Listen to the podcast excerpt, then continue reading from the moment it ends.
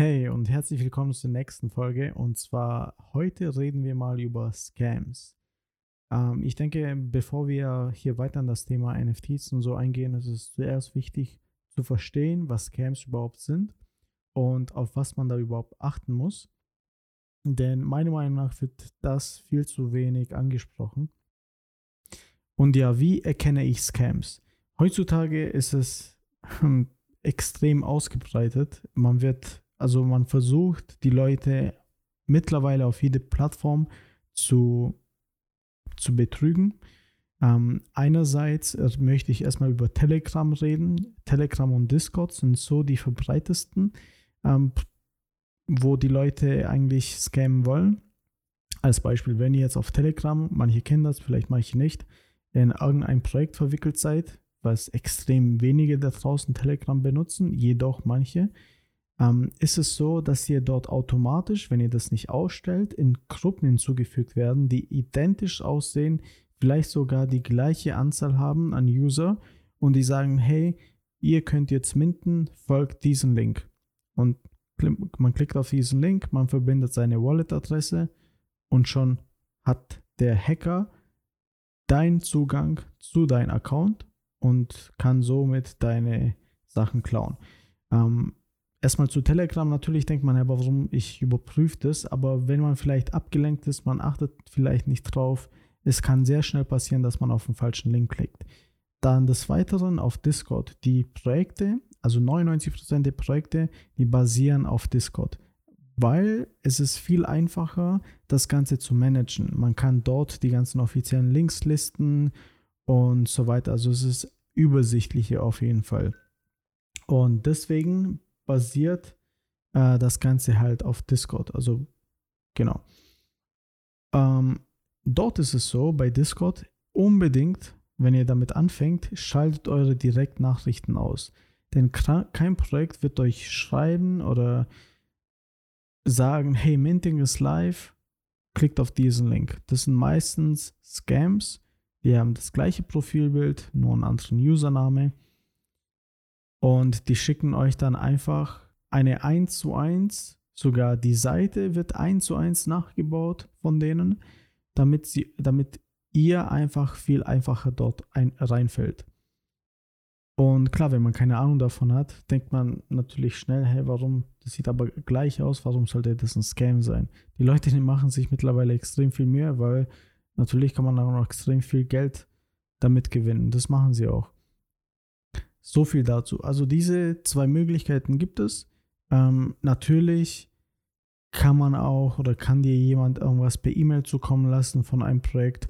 Letztens gab es sogar bei OpenSea, haben die die gleiche E-Mail-Adresse, also beziehungsweise den gleichen Muster verwendet wie bei OpenSea und den Leuten gesagt, hey, du musst das und das machen, klick auf diesen Link. Die Leute haben drauf geklickt und wurden gescammt.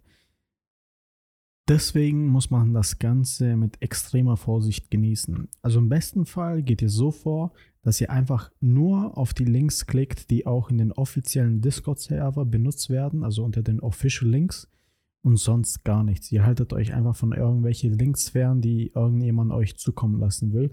So könnt ihr sicher sein, dass ihr auf der sicheren Seite seid.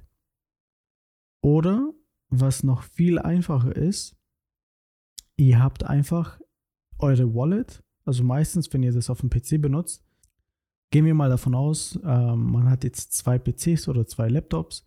Auf den einen würde ich nur ähm, meine Assets lassen, also meine NFTs und mein Krypto zum Beispiel. Dort würde ich das managen und sonst nichts anderes, ähm, damit man halt wirklich auf Nummer sicher ist.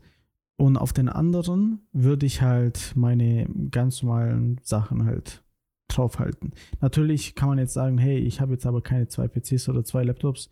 Ähm, vielleicht schafft man sich einfach ein zweites günstiges Handy an. Das würde eigentlich auch funktionieren.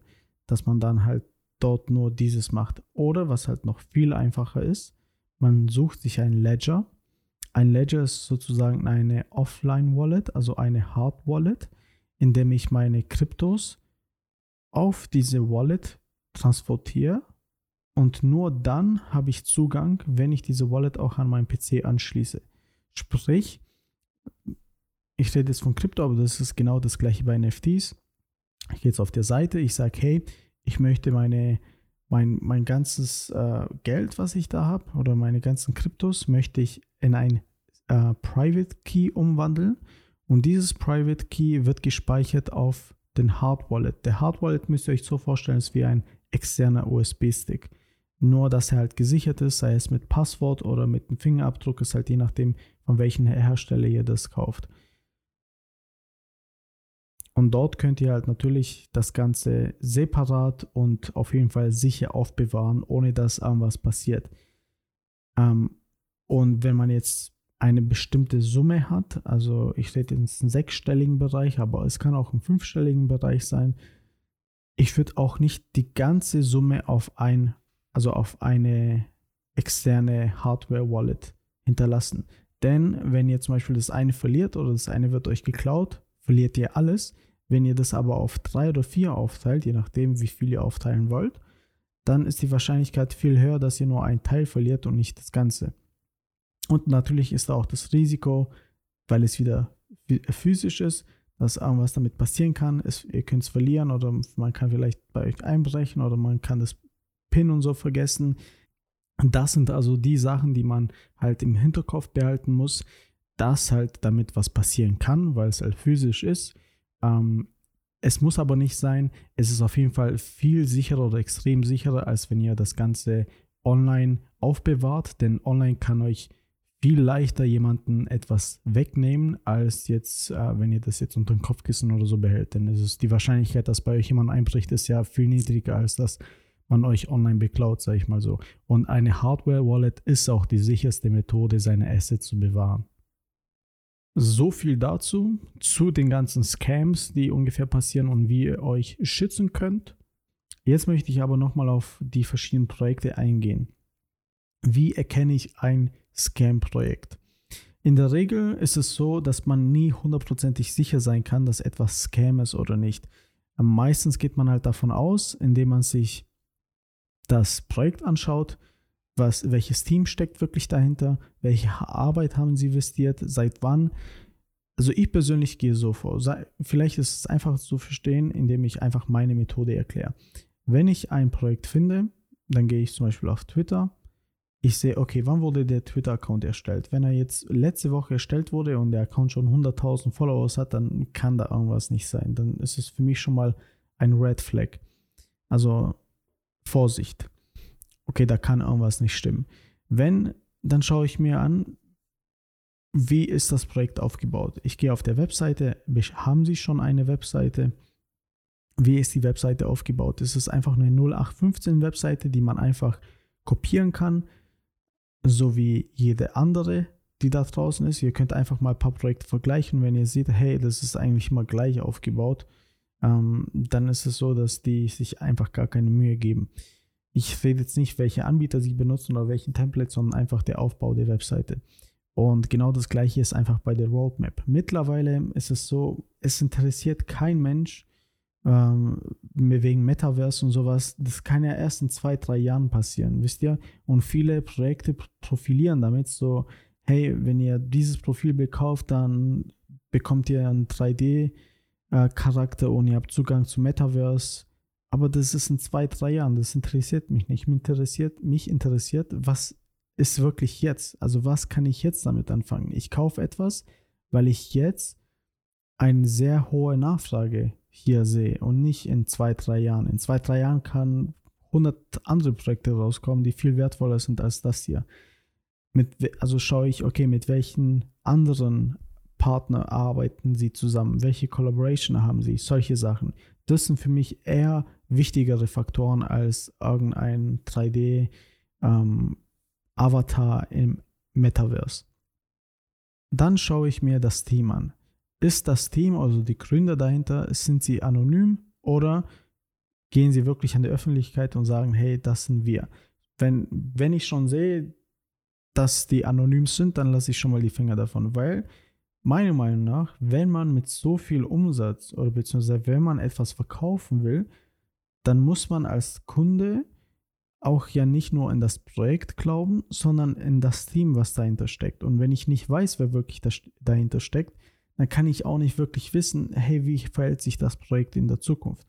Deswegen ist das Team extrem wichtig. Wenn es schon ein paar berühmte Leute sind, dann ist es desto besser, weil dann haben sie ja schon mal ein, ähm, ein Fuß, sage ich mal so. Also die sind ja schon bekannt. Muss aber nicht heißen, dass die euch nicht scammen werden. Also man muss immer noch mit Vorsicht an der ganzen Sache herangehen. Dann schaue ich mir auf Twitter an, welche Leute, also welche bekannten Leute, die in diesem Space, die ich folge, folgen auch diesem Projekt. Natürlich ist es ähm, einfach zu sagen, wenn man schon diese Leute kennt. Wenn man jetzt aber neu ist, kann man nicht wirklich auf dieses Kriterium eingehen, weil ich weiß ja gar nicht, welche Leute in Twitter, also welche Influencer, sage ich mal so, weil es sind nicht wirklich Influencer, ähm, haben wirklich etwas zu sagen. Ähm, das ist so ein Kriterium, das ähm, wird man im Laufe der Zeit rausfinden. Ähm, aber die anderen sind natürlich viel, viel wichtiger. Dann gehe ich her und schaue mir, okay, wie viele, sagen wir mal, das Projekt ist von vier Monaten gestartet als Beispiel oder vor vier Wochen, ist egal. Wie viele von denen sind wirklich aktiv? Von den 100.000 Follower auf Twitter, wie viele, wie viele Interaktionen habe ich da? Wie viele Interaktionen habe ich auf Discord? Man, kann's ganz, man kann ganz leicht mit Software äh, nachschauen, wie viele davon Bots sind und wie viele nicht. Muss jetzt aber nicht unbedingt heißen, dass ähm, es natürlich Scam ist. Es sind einfach nur so ein paar Kriterien. Am Ende des Tages hat man gesehen, zum Beispiel bei Squiggles, die haben, bei denen war alles im Standfuß, sage ich mal so, also es war alles fest. Und sogar Montana Black hat ja darüber ein Giveaway gemacht, was er damals nicht wusste, dass es ein Scam ist. Das hat man wirklich im letzten Tag erfahren. Und er hat sich auch dafür entschuldigt. Ich meine, da, damals wusste auch keiner, dass das Projekt ein Scam ist. Das hat man einen Tag ja davor rausgefunden. Und glücklicherweise konnten die rausgehen. Also die Leute, die davon erfahren haben, konnten dann rechtzeitig rausgehen, weil sie die ganzen äh, Scam, also die ganzen Betrugmeldungen auf Twitter und sowas entdeckt haben. Und dann hat man auch gesehen, hey, wenn man irgendwas Kritisches auf dem Discord geschrieben hat, dann wurdest du sofort entfernt. Das könnte ich auch noch empfehlen. Wenn ihr euch nicht sicher seid, dann fragt einfach mal so, stellt einfach kritische Fragen.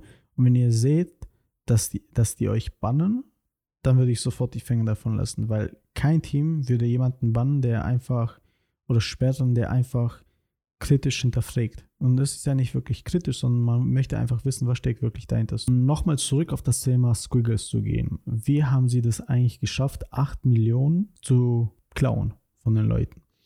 Ähm, am Ende des Tages waren, glaube ich, also waren es, glaube ich, nur 3 Millionen, aber die sind halt so vorgegangen. Die haben gesagt, okay, wir haben eine Kollektion von 10.000 und dann kam das Minting-Prozess. Natürlich äh, kamen die ganzen Scam-Warnungen davor, dass es ein Scam ist, also dass es ein Betrug ist. Deswegen hat man nicht mehr so viel gekauft. Aber jetzt kommt das große, das große Problem, sage ich mal so. Die haben selber, haben sie ihre eigene NFTs gemintet zu null, also die haben nichts dafür gezahlt, nur das, also nur die Gas-Fees, also nur die Gebühren dafür, sage ich mal.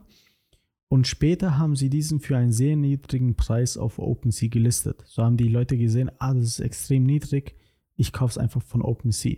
Und dadurch hat man auch gesehen, es gibt zum Beispiel bestimmte Seite, die, Seiten, die schauen nur, ähm, okay, welches Projekt, welche Aktivität steckt gerade dahinter, wie hoch ist die Aktivität und die Leute, die jetzt vielleicht Squiggles nicht auf dem Radar haben, aber die sehen, hey, in diesem Projekt ist extrem viel Aktivität, da steige ich jetzt einfach mal ein, um schnell äh, niedrig zu kaufen und höher zu verkaufen. So funktioniert, also so manche das, so mein, machen das manche, Entschuldigung, und ähm, somit haben sie das auch gefaked. Also ich glaube, die haben dafür alleine 2 Millionen, im Wert von 2 Millionen haben sie NFTs verkauft, nochmal zusätzlich auf OpenSea. Das müsst ihr euch vorstellen, dass die Leute einfach dort nochmal betrogen worden sind. Deswegen wurde das Projekt auch extrem schnell von OpenSea entfernt, ich glaube innerhalb von 24 Stunden. Am Ende des Tages ist es so, dass egal wie früh oder spät man anfängt in dieses Thema, wird man früher oder später irgendwann ein bisschen Geld verlieren. Es ist zwar schade, aber sobald oder solange es keinen Upload-Filter gibt, solange es man nicht wirklich identifizieren kann, hey, ähm, ist das wirklich ein Scam oder nicht? Äh, sind die Gründer wirklich verifiziert oder nicht? So, solange es nicht so ein System gibt, wird man immer auf kurz oder lang Geld verlieren.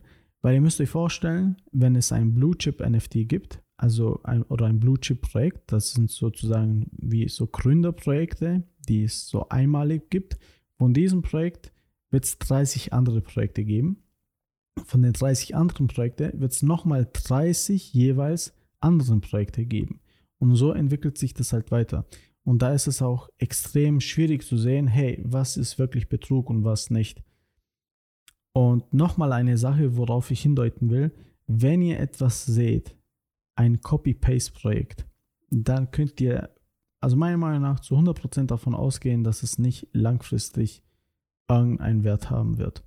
Denn wenn ich jetzt als Team mir ein Projekt erstelle oder ich sage, hey, ich erstelle jetzt eine NFT, dann nehme ich mir auch die Zeit, etwas Einzigartiges zu kreieren und nicht einfach ein Projekt zu nehmen, was vielleicht Erfolg hatte und das gleiche einfach ähnlich nachzubauen. Das funktioniert so nicht, weil es ist viel einfacher, etwas, was schon besteht, nachzubauen, als sich komplett eine neue Idee zu erstellen von einem neuen Projekt. Wisst ihr, was ich meine?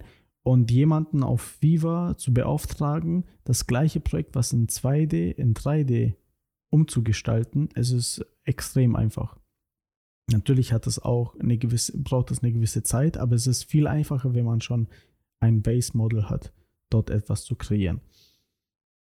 Deswegen auf kurz oder lang immer vorsichtig sein, wenn ihr wirklich auf OpenSea minden wollt. Was ich aber in dieser Regel empfehlen würde, wären Seiten bzw. Apps, die mit großen Firmen zusammenarbeiten. Sage ich mal, wenn jetzt Deutsche Cabana, was ich glaube, die haben jetzt erst heute haben sie ihre eigene Kollektion announced oder Givenchy oder Gucci, solche Projekte oder Adidas, Nike. Da könnt ihr euch sicher sein, da steckt eine Brand dahinter. Das kann kein Scam sein.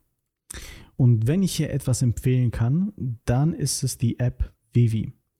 Die könnt ihr einfach ganz normal auf Play Store oder auf Google Play runterladen.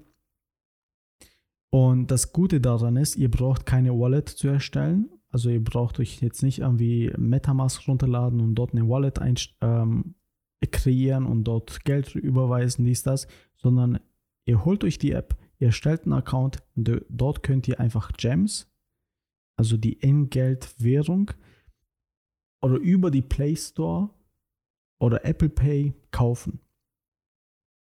Innerhalb von zwei Sekunden. Das ist halt der ganz große Vorteil.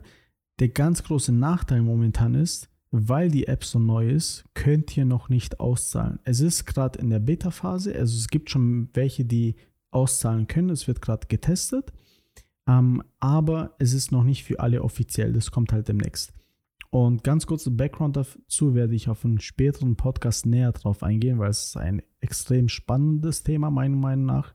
Die App wurde 2021 publiziert und ist mittlerweile die größte, also wirklich die größte App, die es überhaupt gibt, mit über 2 Millionen User. OpenSea alleine hat ca. 1,4 Millionen und OpenSea gibt es schon seit Jahren. Die haben hier schon 2 Millionen innerhalb von einem Jahr erreicht. Das Ganze sind NFTs, weil die werden zusätzlich auf Immutable X oder IMX gemintet. Das könnt ihr alles nachlesen. Und IMX ist so auch eine ähnliche Seite wie OpenSea, nur dass man dort halt kein Gas-Fee zahlt. Das ist halt der Vorteil davon. Um das Ganze jetzt nochmal schnell zusammenzufassen. Wenn man auf OpenSea handelt oder ähnliches oder wenn irgendein Influencer irgendwas promotet, macht euch bitte selber nochmal Gedanken dazu oder informiert euch selber nochmal zu den jeweiligen Projekten, wo ihr investieren wollt und schaut nicht einfach von einer Quelle, sondern sucht euch mehrere Quellen aus. Nur weil ich hier zum Beispiel irgendwas sage, heißt es nicht, dass es zu 100% stimmen muss. Oder dass ihr mir blind vertrauen müsst. Macht euch bitte selber einfach immer, egal wer irgendwas sagt, nochmal die Recherche dazu, zu den jeweiligen Projekten, wo ihr investieren wollt. Und fragt nach, stellt kritische Fragen. Denn am Ende des Tages ist es immer noch besser, ähm, sich mehr Zeit damit zu also sich mehr damit zu befassen, als ein FOMO zu entwickeln, also Fear of Missing Out oder Angst davor haben, etwas zu verpassen, denn ihr verpasst nichts, glaubt mir. Man erstellt nur diesen künstlich, künstlichen Hype, um genau diesen Effekt zu erzeugen. Es gibt Projekte, wo man auf jeden Fall ähm, schnell sein muss, das stimmt. Aber am Ende des Tages geht man lieber auf Nummer sicher, bevor man schnell in etwas investiert und nachher sein Geld verliert. Nichtsdestotrotz werde ich in den nächsten Folgen viel näher auf bestimmte Plattformen eingehen, wo man wirklich sicher sein kann. Nichtsdestotrotz, ähm, ich hoffe, ihr habt hier etwas mitnehmen können. Ich glaube es ja nicht, dass schon 20 Minuten bereits vorbei, vorbei sind. Ähm, genau. Ich werde in den nächsten Kapitel werde ich ähm, auf andere Themen eingehen, vielleicht auch nochmal das Ganze mit Vivi und so ansprechen, falls Interesse besteht. Und ähm, genau, was zum Beispiel Alternativen dazu wären und wo das Ganze nochmal hinführt. Ich danke, dass ihr zugehört habt. Ich danke für eure Zeit und nochmal vielen Dank für das ganze tolle Feedback. Und ich freue mich auf die nächste Woche. Wir sehen uns. Bis dann.